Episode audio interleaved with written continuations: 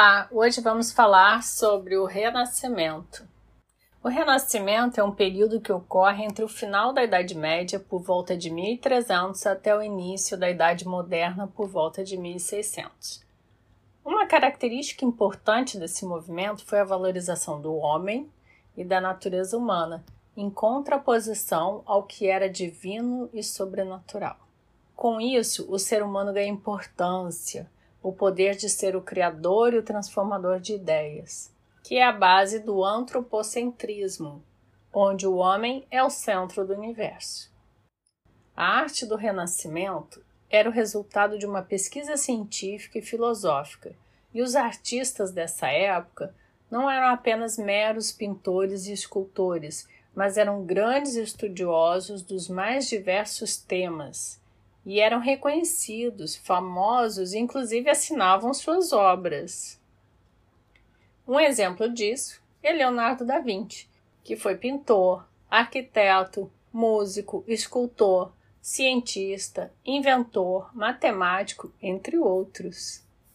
E se você está em dúvida se conhece suas obras, tenho certeza que sim, pois penso que você já ouviu falar pelo menos de duas obras dele, muito conhecidas: a famosa Mona Lisa e A Última Ceia. E outros pintores importantes desse movimento foram Rafael e Michelangelo. O Renascimento surgiu na Itália devido ao grande desenvolvimento do comércio no Mediterrâneo, que trouxe prosperidade para a região de Veneza, Gênova, Florença e Roma. Os burgueses nessa época eram os mecenas, ou seja, eram famílias poderosas que eram os patrocinadores dos artistas.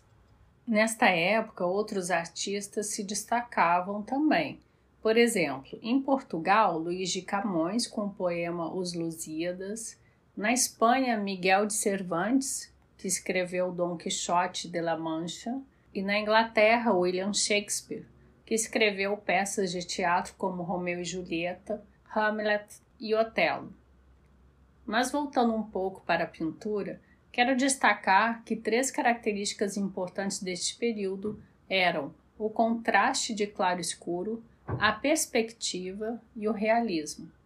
Essas pinturas eram organizadas de forma central e equilibrada.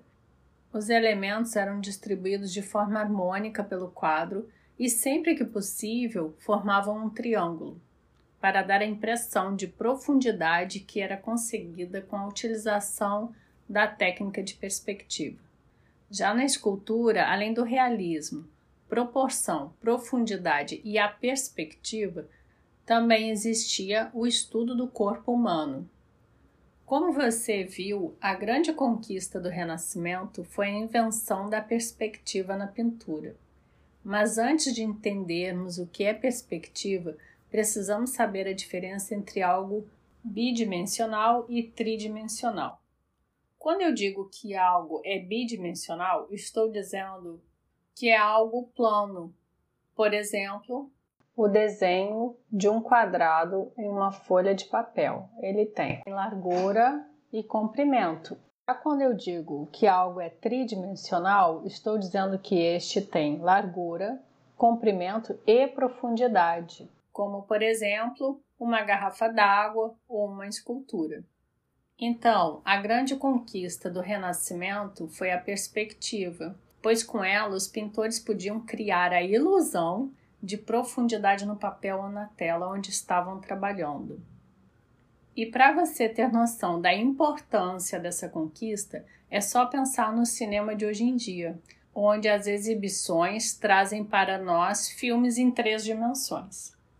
Bom, espero que você tenha gostado e caso tenha ficado curioso, eu sugiro que você pesquise mais sobre o assunto e busque uma imagem que representa muito bem esse período, que é a obra de arte A Escola de Atenas, de Rafael. Além disso, observe outras imagens, objetos e pessoas do cotidiano e veja que quanto mais longe elas estão de você, mais elas parecem menores e isso você poderá ver com muita facilidade em algumas fotografias. Então, agora mistura tudo e até o próximo.